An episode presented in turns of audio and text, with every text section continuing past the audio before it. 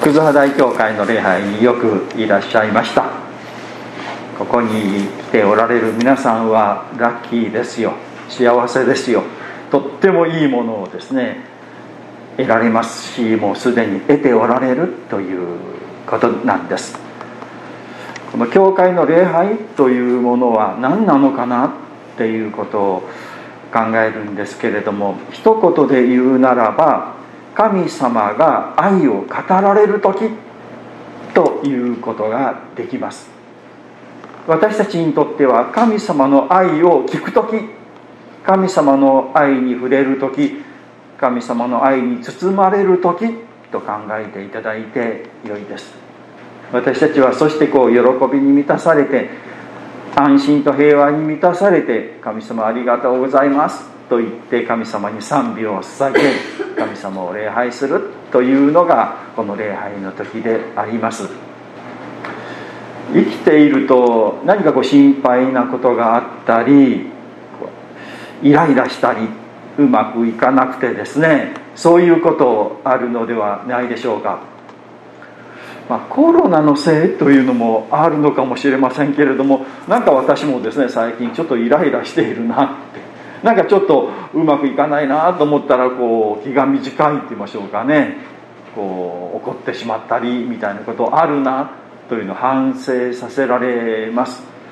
生きているとそういうことありますよね。なんかうまくいかないなって。これからどうなるんだろうかな。どうしていいかわからないな。なんて思うこと。そういう私たちに神様がこの礼拝で「大丈夫だよ。私がいるよ。私はあなたを愛しているしこの世界は私が導いている。だからうまくいくからそんなにイライラしないでカリカリしないで安心しなさいよほっとしなさいよと語ってくださるのであります。で私たちはその言葉を聞いてああそうだそんなにイライラねカリカリ。こうあの頑張って何とかしなくちゃって焦る必要はないんだと。神様がちゃんとうまくやってくださるから。という言葉があってちょっとこうホッとするんですね。でも礼拝が終わってですね家に帰って、えー、仕事をしているとうまくいかなかったり人間関係とか家族のこととかもう近所関係のこととかですね介護のこととかですねいろんなことがあるとですね私たちまたイライラしたりして不安になったり恐れたりするようになる。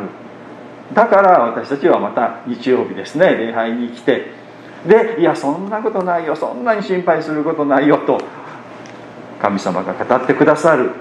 その語りかけを聞いて元気になっていくというまあサイクルを私たちは生きているんですね。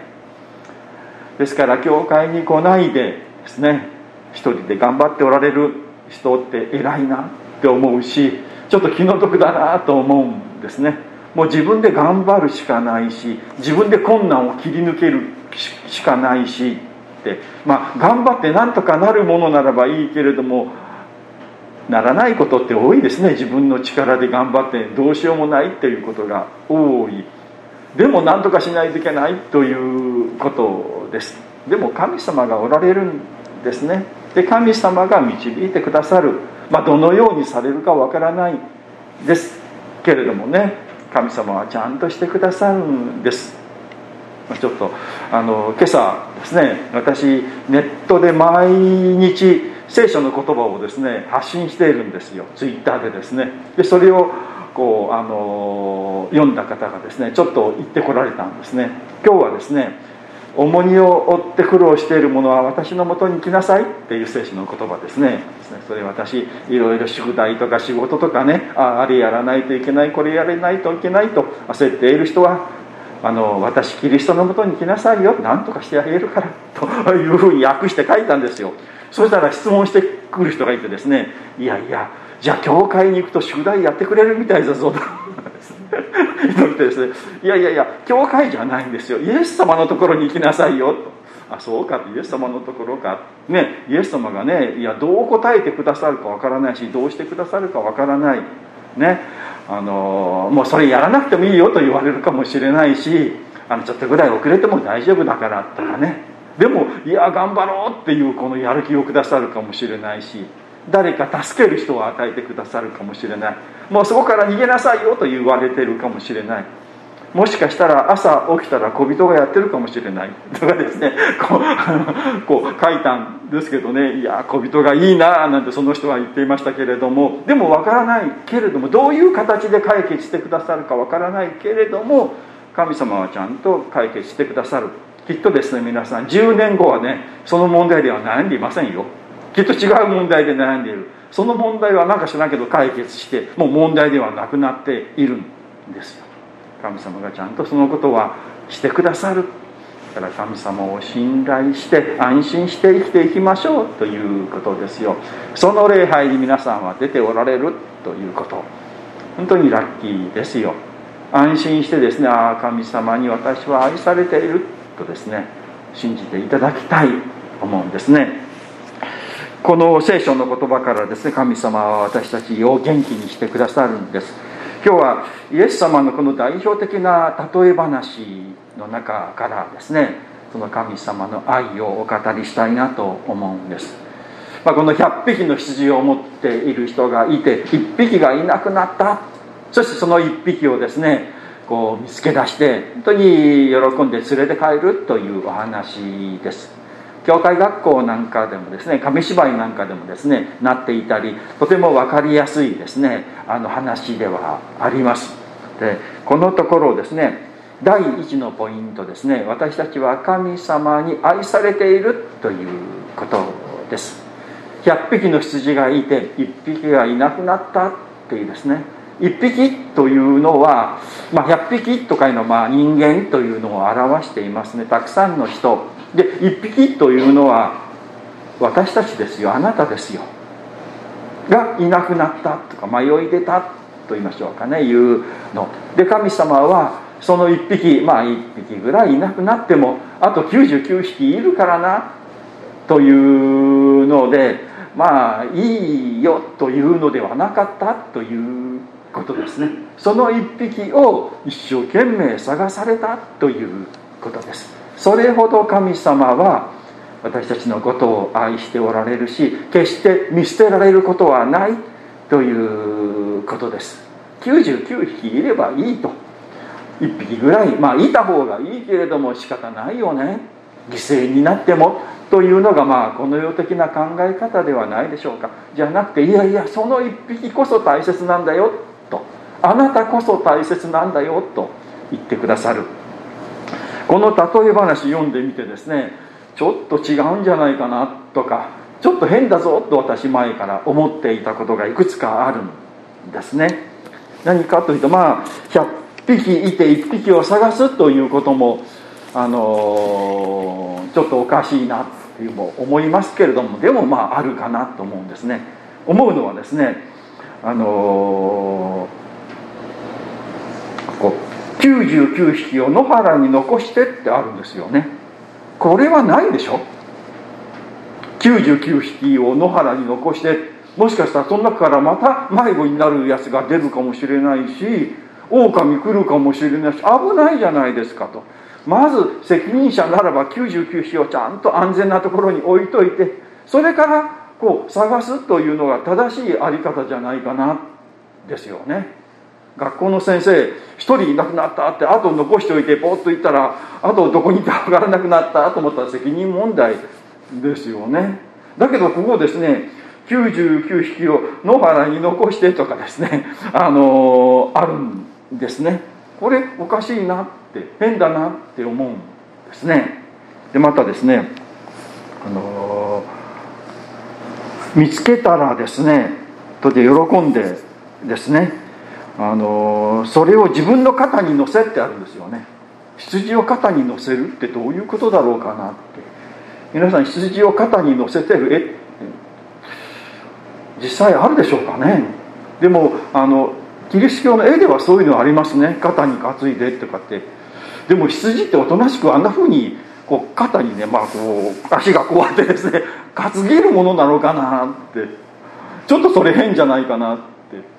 あのこのこの当時そののではそういう習慣があるのかなって、まあ、専門家の先生に聞いたことあるんですけどね。いやそんな習慣はないって もちろん答えられたんですね。変ですよね。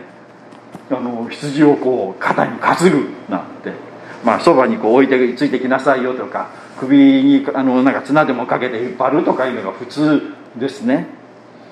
でまたですねあの見つけてきたと言って友人や隣人を呼び集めてきてくださいとか言って呼び集めます皆さん。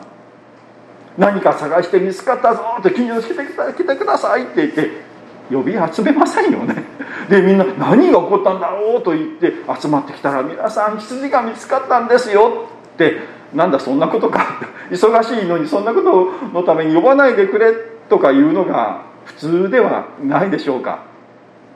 ここ何かこう常識外れというか変なことがこう続いているですね。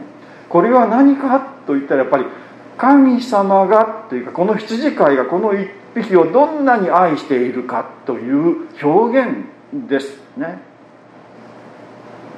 もうその一匹がいなくなったということであとの99匹のことはパッと忘れてしまうというかね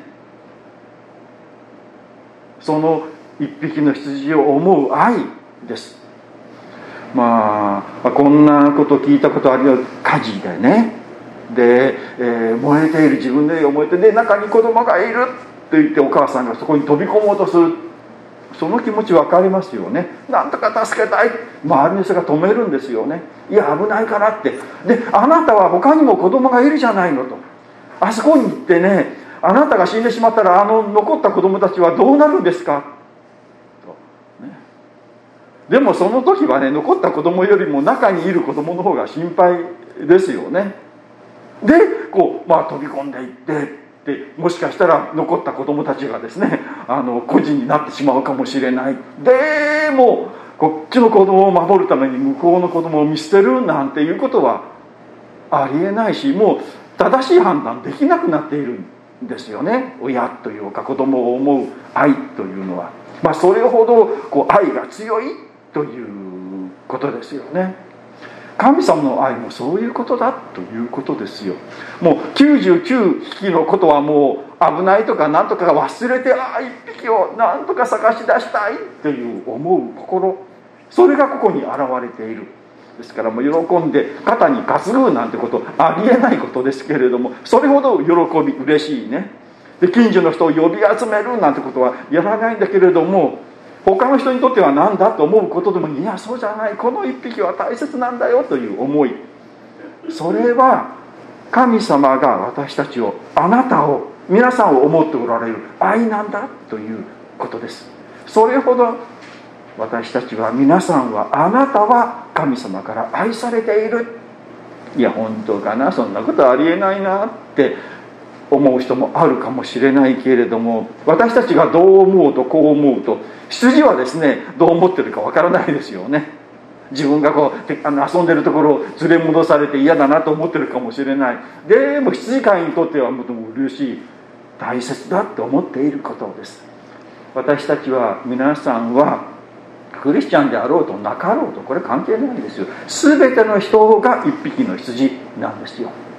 一匹の羊を神様は愛してくださっている。あなたは愛されている。私は愛されているということをですね素直に信じていただきたいですね。はい。第2番目ですね。この1番目とちょっと似ていますけれども神様のあの喜びという見つけ出した時の喜びというのがここですね。もう肩に担ぐというのもそうですし近所の人友達を呼んできてですね見つかったんですよ嬉しいですよよかったんですよ一緒に喜んでくださいよっていうほどの喜びがあるということです。皆さんがですねこのように礼拝に参加しておられる。まあまあまあ今日ここに来たなって。まあなんかあのそういう巡り合わせになったというかそういう時になったと思っておられるかもしれませんけれどもでもねあああの人がねあの人が消えあのこの礼拝に来てくれたっていうのを神様はすっごく喜んでおられるんですよ。本当かなって思われるかもしれません。本当なんですよ。私たちはそのことを感じていないけど神様はすっごく喜んでおられる。ああの子があの人がもう礼拝に来てくれて本当に嬉しいなって思っておられる。その喜びがこのところにも溢れていますよね。だからもうその喜びがあまりこう変な表現といいましょうかね。常識ではないような行動というのに現れている。神様はですね常識ではない愛で私たちをまた皆さんを愛しておられる。皆さんがこう滅んでいくというのを本当に残念だって思うんですよ。神様から離れて自分勝手に生きて滅びの中にいるというのは本当に残念で苦しくて嫌で。で神様はですねもう天に置いても立ってもいられないで人間になられたんですよ。イエス・キリストですよね。クリスマスですよ。もうすぐクリスマスですよね。来月。クリスマスですよ。そして人間の悪いところの責任を全部自分が引き受けて身代わりとなって十字架にかかって死ぬなんてありえることでしょうかね神様が。こんな一回の人間のために。神様をやめて人間になってその人を救うために十字架にかかって死ぬなんてこと。やりますか？やりませんしなんかおとぎ話みたいな話ではないですか。でもこれが事実なんだということですよ。それほどあなたを愛しているしあなたが皆さんがこのようにして礼拝に来てくれているということを喜んで本当に喜んで異常なほど喜んでおられるということですよ。ましてや神様あなたを信じますと言ってくれたり洗礼受けますと言ってくれたりこれから毎週礼拝に来ますなんて言ってくれたらもう大喜びですよ。神様の喜びっていうのは本当に異常ですよ。異常なほど私たちから見るならばねそれほどまでの愛でこう愛されている。いやそこまで愛されているとちょっと鬱陶しいなとかですね 思うかもしれないけれどもそれは本当の神様の愛を知らないしその神様の愛がなかったら私たち生きていくことができない。水があるのも空気があるのもこの地球があるのも命があるのもですね今健康であるのもみんな神様が恵んでくださっている。その一つ一つがこう取られてしまったら私たちは生きることすらできないです。でも神様は私たちを愛してくださっているのでいいことをしてくださる貴重なものを与えてくださるですね。皆さんがこのようにしている。ここにいる。そして礼拝に参加している。神様の愛の中をこの神様の愛のメッセージを聞いてくれているということを神様はすっごく喜んでおられる。あ私は神様の喜びの中にあるんだということを信じていただきたい。イエス様が洗礼を受けられた時ですね。不思議なことが起こったと聖書に書いてあるんですね。聖霊という、まあ、神様の霊が鳩のように下ってきた。そして天から神様の父なる神様の声が聞こえてきたですね。これは私の愛する子私の心にかなうものである。ってですね。この人は私は私はこの人を愛しています。もうこの人は私を本当にこうあの心にかなう私のお気に入りですよと言われた、まあ、イエス様に対して言われたんですね。でもこれはですねイエス様に対して言われるだけじゃないんですよ。イエス様に言われたならばイエス様は神様の子供で特別で可愛がられているんだな。僕とは違うの私たちとは違うなって思いますよね。でもそれじゃ意味ないんです。イエス様は私たちの代表として洗礼を受けられたんですよ。イエス様に起こったことは実は私たちにも起こったことなんですよ。皆さんが洗礼を受けられた時目には見えなかったでしょうけれどもね精霊が鳩のように下ったんです。そして父なる神様がこれは私の愛する子。私の心にかなうものだよ。あなたは私のお気に入りだよ。本当に洗礼を受けてくれて本当に嬉しいよ。もう天では大喜びその時。もうどんちゃん騒ぎ。大パーティーってかね。ね。え僕のために私のためにそそそこまで喜ぶというほど喜んでいるということですよ。皆さん一人一人神様に愛されているし喜ばれている。ね嘘みたいな話でみたい思われるかもしれないけれどもまあ信じる者は救われるとか信じてください。これは事実。です。きっと皆さんがいつか死という門を通って天の国に帰った時に分かりますよ。本当だった。本当に私は愛されていた。私は守られていた。私は導かれていた。知らなかったっていうことです。楽しみにしておいてください。ね。の今日宮本さんとですね納骨式あの行いますけどね。宮本さんはそうですよ。あそうだ本当だった。神様の愛の中でですね今本当に喜んでおられるし親族の方々親戚の方家族の方がこのことを知ってほしい願っておられると思うんですよね。じゃあ3番目ですね。神様は罪を許すお方だということです。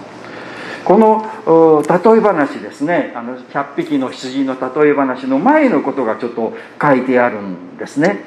この酒税人や罪人たちが皆イエスの話を聞こうとして近寄ってきたとあるんですね。この酒税人とか罪人というのは当時嫌われていた人ですね。あの人たちはもう落ちこぼれというかあの人たちは汚れている。もう神様はあの人たちなんか大嫌いだと。あの人たちは滅んでいくんだみたいなね。まあ滅んでいくまでは思わないけどあんまり神様とは関係ないなと思っていた人たちです。けれどもそういう人たちがイエス様のところに来てイエス様と一緒に食事をしたりお話をしたりイエス様はそういう人たちのところに行かれたんですね。でそれを見て真面目な人たちはですねちょっとあれおかしいじゃないのと。あんな汚れたね。あんなあの悪い人たちとイエス様が一緒にいるなんておかしいですよ。とですね言った。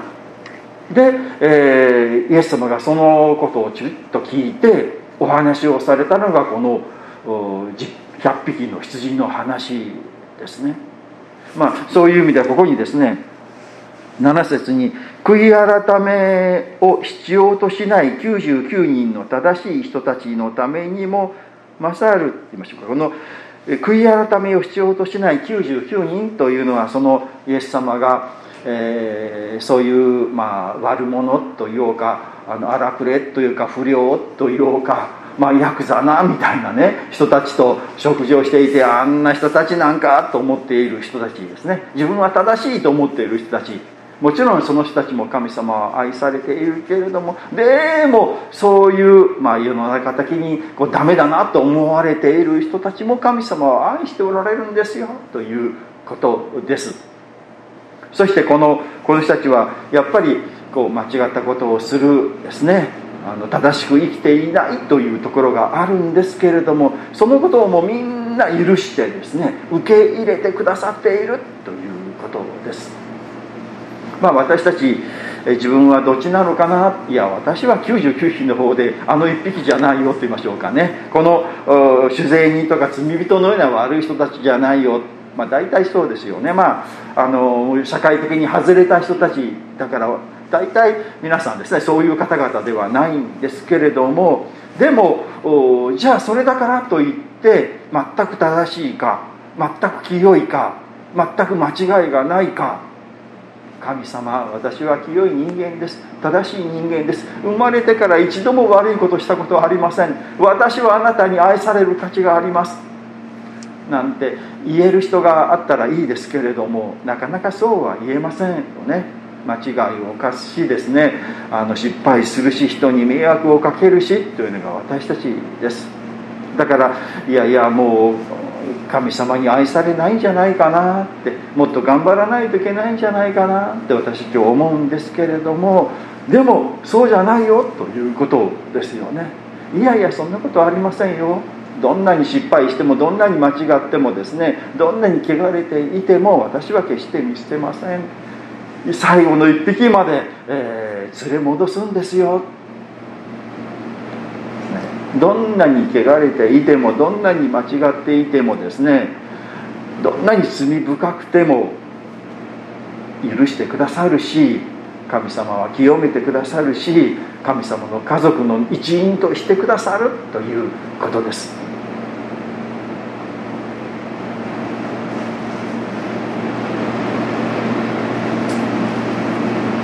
イエス様聖書の中にですね「見よ私は外に立って戸を叩いている」心の戸をですねコンコンって「私入れてくれませんか?」ってもう全ての人の心をイエス様はこう叩いておられる。で「あイエス様あの叩いておられるぞ」って戸の戸を開けてですね「どうぞ入ってきてください」ってパッと中見てね「いや汚いな」って「いやそんなところ行きませんよ」と言って、えー、拒否される人は一人もいないということですよ。こんな汚いね。こんな汚れた。こんなつまらない。こんな価値のない人間ですけれどもいいですか？いいよ。私は行くよ。と言ってですねイエス様は来てくださるということですよ。どんな人もダメだということはない。どんな人も愛し、えー、受け入れられるしその人が救われるためにはもう何でもするというのが神様であるということです。皆さんは、まあ、それぞれですね自分はどれ程度の人間かなですね。あの思います。そんなに悪いことしてない。まあ、警察にもお世話になってない。それなりにこうちゃんとね真面目に生きてきたし人にも親切にしてきた。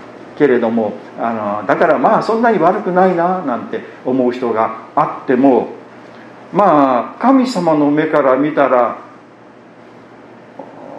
すごい罪人と言いましょうかね。犯罪人とあんまり変わりはないですよ。ちょっとショックですけどね。それはね。いやいやあの人たちとは全然違う人間だろうと私たちは思うんですけれども神様の目から見たら神様の清さ、まあ、正しさの水準から見たならば全然足らないということですね。神様の正しさを要求されたらそれに合格する人なんて一人もいないんです。でもそれでもですねもうあなたもあなたもあなたもあなたもみんな受け入れますよ。救うためにイエス・キリストが世に来られでみんなの罪の身代わりとなって私が死にますから大丈夫。あなたは神様の愛の中に入りますよ。と言ってくださるのであります。で神様に愛されていることが分かる。いろんなことが起こる。生きている時にですね。神様に愛されているのにこんなに嫌なことが起こる心配なことが起こる。でもイエス様はでも大丈夫だから頑張って生きよう努力して生きようね。明日も生きよう今日も生きよう。ただ必ず良くなっていくから。だからまああの一日一日を私は神様に愛されている。私の家族も神様に愛されている。この世界は神様に導かれている。どうなるかわからないけれども必ず良くしてくださると信じて一日一日をこう生きるんです。そうするともう何年か何年かとってこう振り返ってみるとああいろんな心配をしてきた、ね、不安なことがたくさんあった。けれどもやっぱり神様は守っていてくださったな。導いていてくださったな。一番良いようにしてくださったな。ということが分かります。是非ですねその神様の愛を信じていただきたい。私は神様に愛されている。大丈夫だからと安心するということが信じるということですよ。神様を信じていただきたいお祈りをいたします。神様私たちは罪深い汚れたものであります。到底神様から愛されるようなものとは思いません。けれども神様はこんな私たちのところに来てくださいました。イエス様は神様を辞め人間となりこの地に来てくださいました。私たちのそばにいてくださり私たちを探し出してくださいました。ありがとうございます。あなたが私たちを思うその喜びは私たちが思う以上にものすごい大きなものであり考えられないような喜びを持って私たちを見ていてくださる。たったこの礼拝に参加しただけでもたったあなたを信じますと言っただけでも本当にとても喜んでいてくださるということ。そんなに自分に価値があるのかなと思いますけれどもでもあなたに愛されているあなたに喜ばれているということを信じたいと思います、えー、汚れがあります間違いがあります失敗があります人に迷惑をかけて生きてきました。でもその全てが許され私たちは全く清められ、えー、あなたは間違いが全くないよ清いよと言って受け入れてくださり神様の家族の一員としていてくださいます。ありがとうございます。本当にそんなことはあるのかなと思いますけれども信じます。そしていろんな問題があり悩みがあり心配事がある世の中ですけれども神様に愛されている導かれている守られているということを信じて生きていきます。今週もよろしくお願いをいたします。今日は午後宮本さんの納骨式を行います。どうかその納骨式も豊かに祝福してくださるようにお願いをいたします。天における宮本さんを豊かに恵んでください。またご家族の方々を一人お一人の上に天からの恵みを豊かに注いでくださるようにお願いをいたします。イエス・キリストの皆によってお祈りをいたします。アメン。じゃあしばらくこの黙想の時成長の時を持ちたいと思います。